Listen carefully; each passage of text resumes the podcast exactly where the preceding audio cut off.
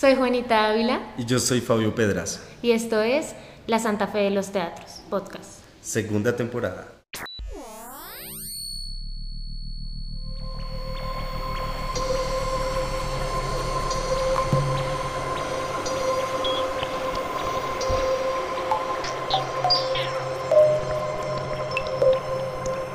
Bueno, fuimos a ver Cassandra, una obra que se llama, el nombre completo es Cassandra, Voces desde las tablas, desde las butacas, de una agrupación ya de larga trayectoria que es el Teatro La Hora 25, eh, que tiene más de 30 años, fundado por Farley Velázquez en, en Medellín.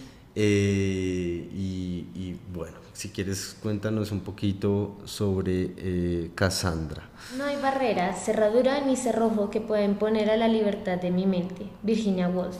Esta creación teatral está inspirada en la novela de Cassandra de Christina Woolf, en textos de Hesiodo con la Teogonía, Eurípides con las Troyanas, poemas de Walt Whitman y de Andrea Coate, y de frases de Francisco de Rux.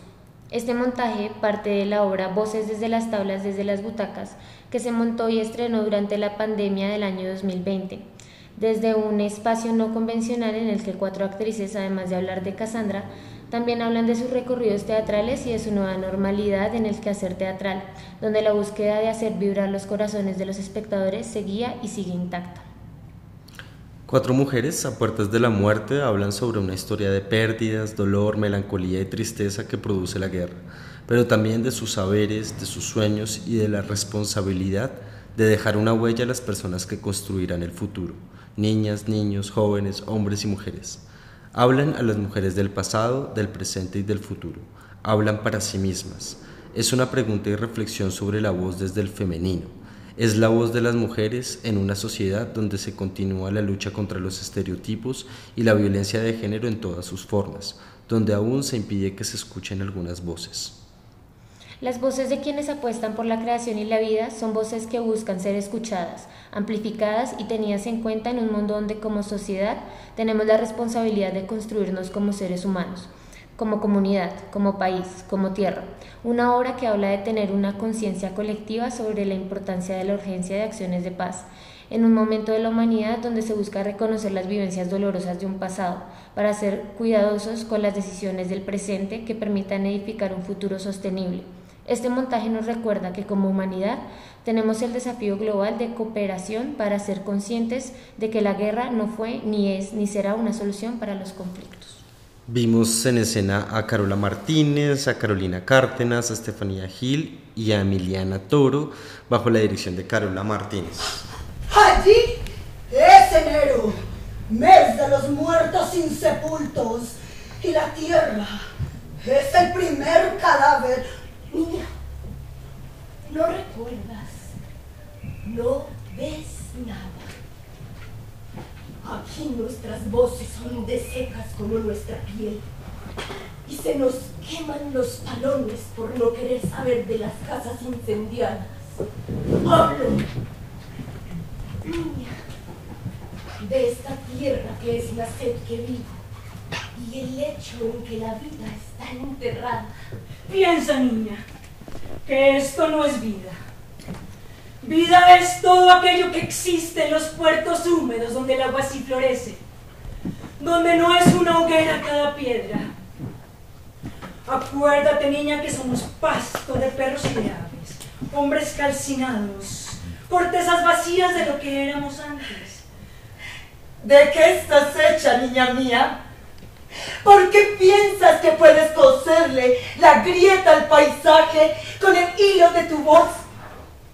Cuando esta tierra es una herida que sangra en ti, en mí y en todas las cosas hechas de ceniza, en nuestra tierra, los cuervos lo miran a uno con tus ojos y las flores se marchitan de ser testigos de cómo nos dañamos unos a otros. Y la tierra abre agujeros para recoger el polvo en que nos convertiremos. Bueno, digamos que acá el, punto de partida es, es, muy claro y es como el mito de Cassandra, ¿no? Es decir, recordemos un poco el mito.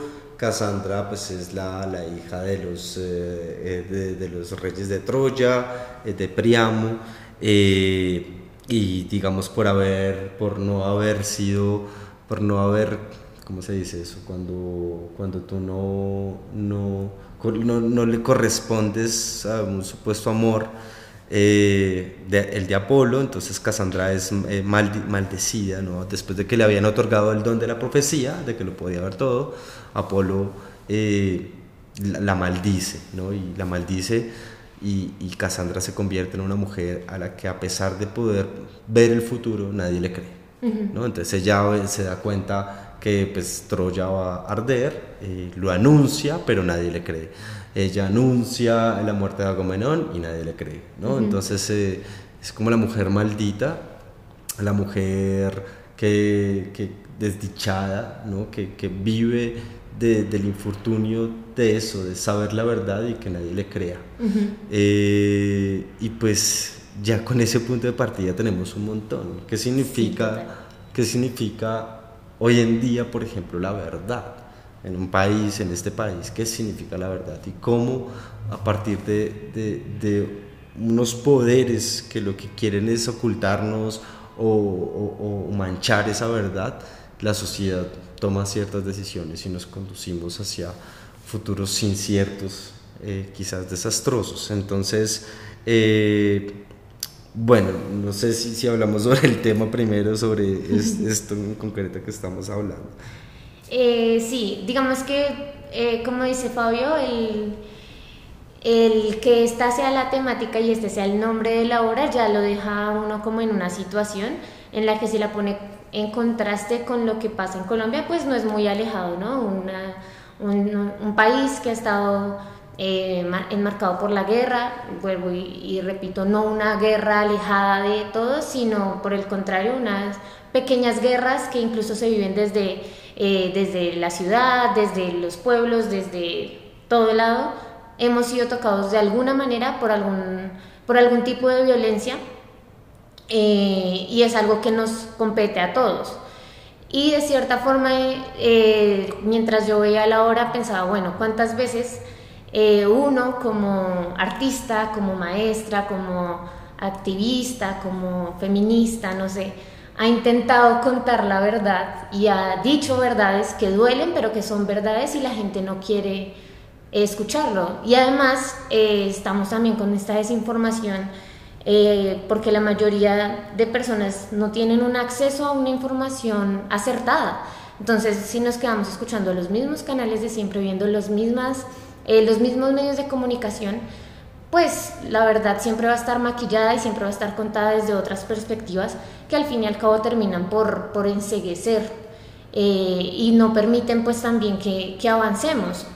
Entonces, digamos que durante la hora yo, yo pensaba eso, como eh, cuántas veces he, dicho yo y hemos dicho muchos artistas, muchas personas hemos estado ahí enfrente para decir en, en, escena varias verdades y se hace como oídos sordos. A veces eh, uno como espectador va, asiste a la obra y está de cuerpo presente, pero su mente está ausente. Entonces eso me dejó como con muchas reflexiones en las que yo decía, ¿cuántas veces hemos hecho oídos sordos a personas que están gritándonos en la cara que esto está mal o, o que debemos cambiar? Entonces sí, eso me dejó ahí como y hay una cosa también con respecto a eso ya que, toca directamente a la mujer y es, pues lastimosamente estamos en un mundo eh, donde tú tienes que presentar pruebas de lo que dices, ¿no? Y digamos, muchas mujeres víctimas de violencias basadas en género, eh, digamos, eh, digamos que si bien cada vez hay más voces que, que son capaces de denunciar, todavía hay muchas que dudan de denunciar eh, eh, eh, el haber sido, digamos, blanco de estas, de estas violencias porque el sistema dice que su voz no es suficiente, ¿no? que el testimonio no es suficiente.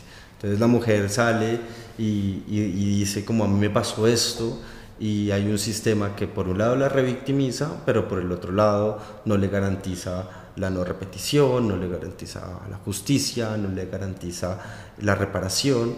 Eh, y pues es tremendo porque es Cassandra, de alguna u otra manera. Son las voces de Cassandra que es, a mí te estoy contando esto que me pasó, con el dolor que me produce que esto pasó, pero no me vas a creer porque no te tengo una prueba. Entonces, eh, podemos nombrar últimamente muchos casos con nombres específicos, eh, pero pues no nos vamos a meter en problemas jurídicos en este podcast.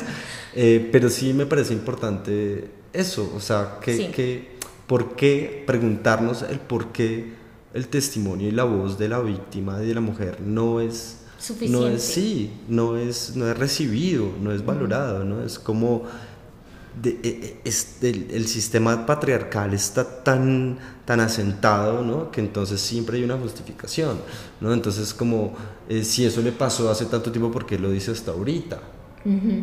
O sea, mierda, ¿quién eres tú para decirle a una mujer cuánto tiempo tiene que eh, tiene, tiene que tomar para, para, mencionar algo que le sucedió, ¿no? Eh, entonces eso me parece tremendo, me parece tremendo este momento que las mujeres están viviendo desde ese punto de vista, desde un sistema que las, que las quiere calladas. Eh, mi nombre es Carola Martínez Bandera, soy la directora artística y actriz del Teatro La Hora 25. el trabajo con el que estamos aquí en el Festival de Mujeres por la Paz, es Casandra. Casandra es un pretexto realmente para, para hablar sobre unas preguntas y reflexiones que tengo y tenemos el grupo eh, sobre nuestro entorno. En particular es una obra que, que habla sobre el 2020, eh, es una obra que, donde nos interesa escuchar mucho las, voces de las mujeres, las mujeres de todas las épocas, del pasado, del presente, del futuro, y hablamos hacia ellas también, hablamos a, e, estas mujeres. Mm, es, es, la, la, mujer que se, que se construye, ¿verdad? Es la mujer que se piensa. Eh, y, sobre todo porque, bueno, dentro de toda la, búsqueda teatral nuestra, es frente a una reflexión que tenemos de cómo eh, volvemos a reencontrarnos con nuestro poder y dejamos de entregarlo tan fácilmente para que nos dominen.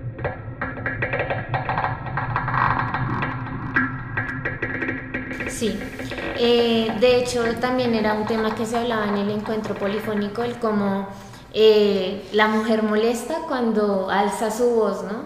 Siempre nos han enseñado a nosotras que calladitas nos vemos más bonitas y este, este tema de, de mejor no lo digas, pero luego se enojan. Cuando una lo dice es como, ah, no le pasó, está inventando, salió tarde, etcétera, etcétera. Hay como un montón de excusas que se ponen a las mujeres cuando necesitamos ser oídas.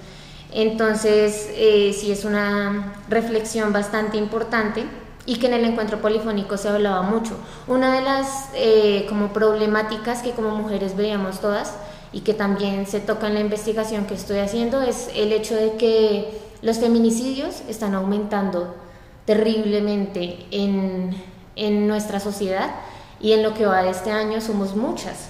Entonces, eh, como que es una preocupación que todavía tenemos como mujeres y como maestras, eh, actrices, como artistas, es algo que nos, que nos preocupa bastante, precisamente por esto, porque cuando una mujer está siendo víctima de violencia y sabe que está pasando por un momento difícil y se acerca a, a, pedir ayuda, pues es que casi siempre no, lo que pasa es que su esposo seguramente lo mm. hace por algo y o sea, es casi que como una crónica anunciada de, de, que va a tener ese final, porque la mayoría de mujeres que son víctimas de feminicidio se acercan a decir que se sienten en peligro, que, que se sienten mal, que en este momento podría pasarles algo y deciden, o sea, deciden ignorarlas. Entonces, este, el tema de los feminicidios es algo que, que todavía afecta a nuestra sociedad y que parece ser como un número más, ¿no? Entonces se pone el número ahí, listo, otra víctima más y listo, se sigue adelante porque pues ya que... y hay mucha impunidad en ese, en ese tema. Entonces es algo que todavía eh, atañe mucho. Sí, eso último que dices y como para reconectar con la obra, nos fuimos, pues está muy bien igual, pero eso último que dices tiene que ver con una acción que sucede al final de la obra de Cassandra y es el nombrarse. O sea, es decir, ella dice, yo soy Carola, yo soy Carolina, ¿no? O sea, es decir, hay, hay una hay una eh, exposición del lugar de enunciación necesaria para decir yo soy la que hablo acá. O sea, sí estoy asumiendo un personaje y voy a seguir asumiendo, lo dicen textualmente, ¿no? Voy a seguir asumiendo personajes y voy a volver a hacer esta obra, ¿no? Pero sigo siendo Carola, sigo siendo Carolina, sigo siendo Estefanía, sigo siendo Emiliana y sigo en esta lucha, ¿no? Y de hecho la imagen final es muy bonita porque ellas no salen a, no salen a recibir el aplauso, sino que ellas se organizan en la imagen con la que inició la obra y, esperan hasta que el público salga completamente, eh, como en eso que hablábamos también con la otra, ¿no? Como esto cíclico, ¿cierto? Entonces es como que hago toda esta, eh, levanto toda esta voz y esto va a descansar hasta la próxima función porque hay que seguir levantando la voz. sí, sí, como, como en círculo, sí. Por fin había entendido lo que dijo la nodriza. Yo podría verlo todo, podría decir toda la verdad, pero nadie, nadie me iba a creer. La sangre corrió por las calles y el grito que lanzó mi ciudad se me hundió en los oídos. Desde entonces lo oigo de noche y de día. Hoy me librarán de él. Los finales de la guerra son como los inicios. Engaños infames metiendo caballos de madera, de acero, de fuego, como símbolo de victoria. Otra vez. Eh, también hay algo que quiero eh, como mencionar de la obra y es la imagen, que, las imágenes que te dan porque además del vestuario que ellas llevan, que era como negro, vestidos largos, tenían también esta característica en la que todas tenían su cabello largo, Em, en sus ojos tenían eh, unos lentes de contacto que hacían que la mirada fuera un poco eh, impactante, eh, por describirlo de alguna manera. Entonces está como este ambiente lúgubre, pero al mismo tiempo ellas creaban varias imágenes colectivas en las que hacían danzas y yo sentía que corporalmente expresaba muchísimo más. De hecho, no, la palabra era importante, pero corporalmente ellas eh, mostraban mucho. Cuando estaban juntas, eh, yo pensaba como es como un grupo de guerreras, no sé, esa eh, imponencia que daban era literalmente yo pensaba en todas las mujeres que en grupo se han como hecho más fuertes. Entonces estaba así, esta individualidad desde lo que mencionas, el nombrarse cada una, pero también en grupo eran muy potentes y eso que no era un grupo grande que me dijera, oh, son muchas mujeres, no, pero se veían imponentes juntas. Eso me pareció importante rescatarlo y se logra a partir de las imágenes que ellas hacían con su cuerpo y también de la estética que tenía la obra, como las luces, el vestuario, todo esto implementaba, como que complementaba más bien. Sí, hay una cosa ahí que para mí fue eh, importantísima, digamos que muy clave en la puesta en escena y es el rigor. O sea, yo noto que hay un rigor de, de, de, la actuación. ¿no? Hay, hay, un tono en el cuerpo que nunca se abandona.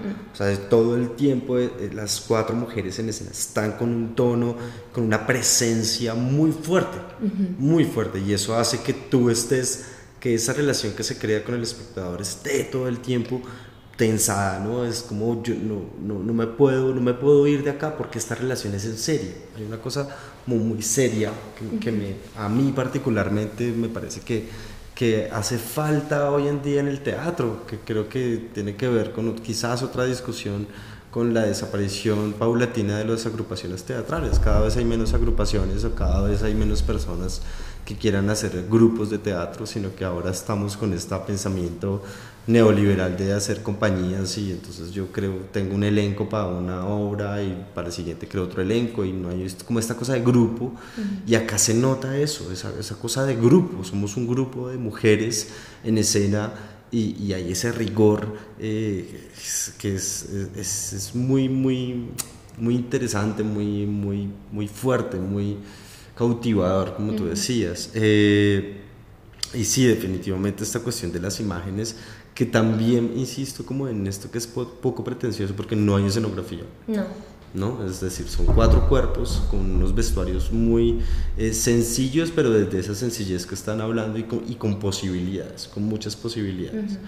Eh, y yo casi que aseguraría que también es un teatro físico, porque la forma en cómo está expresado el cuerpo no es desde un cuerpo representativo teatral, no, es desde la construcción del personaje clásica, sino son cuerpos que a través de una sensibilidad poética del cuerpo, de, de hacer determinado movimiento o determinada secuencia, entonces ya estoy yendo hacia otro lugar de la actuación que tiene que ver como más eh, con un terreno o está en un terreno de la sensibilidad, de la poética. Entonces digamos que eso también me parecía muy, muy interesante, muy, muy, muy... Eh, no, quiero, dejar de usar la palabra interesante. Eh, Enriquecedor. sí, pero como muy, muy impactante. sí, al final de la obra tuve la oportunidad de hablar con Carola Martínez también para entrevistarla. Eh, y pues está, estaba como muy marcado en su discurso esto de que la historia tenía que empezar a ser contada por nosotras, por las mujeres. Y es algo que en varias entrevistas me repitieron eh, varias directoras, varias actrices, varias me dijeron, la historia tiene que empezar a ser contada por nosotras. Y eh, de hecho, pues también haciendo pues investigación me di cuenta de que verdaderamente em, desde el principio, desde la historia de, colonización y todo esto, siempre se ha contado la historia de los libertadores, de hombres, de héroes y qué pasa con nuestras heroínas. Entonces lo mismo pasa con el teatro. Hemos reconocido varios actores, varios dramaturgos, varios artistas, pero también estamos ahí las mujeres y esto es importante mencionarlo eh, porque justamente en Cassandra eh, como que este grupo de, mujeres se esmeran en contar no solamente desde el mito, eh, sino también desde cada una como, sí, como esa, como el estamos aquí todavía y estamos contándolo nosotras. Entonces siento que es importante mencionarlo en este punto.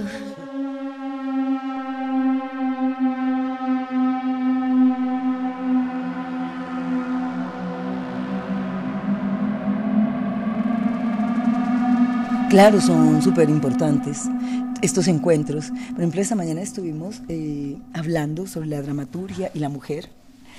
y encontrarnos en esa, en esa reunión de mujeres y, hablar sobre nosotras y pensarnos y, darnos cuenta de todas las dramaturgas, todas las directoras, ¿verdad? Pues ni hablar de las actrices, ¿verdad? Pero todas las gestoras, eh, que uno dice, hey, esas voces que están allí, tan sutiles, pero que construyen ¿verdad? Que, que, juntas nos volvemos eh, poderosas frente a, nuestra, a, nuestro diálogo. Aunque, aunque, aunque pensemos distinto, que es lo importante, construimos sobre, sobre esa diversidad. y, pero vemos que, que, que si hay una, mm, hay algo en común y es escucharnos.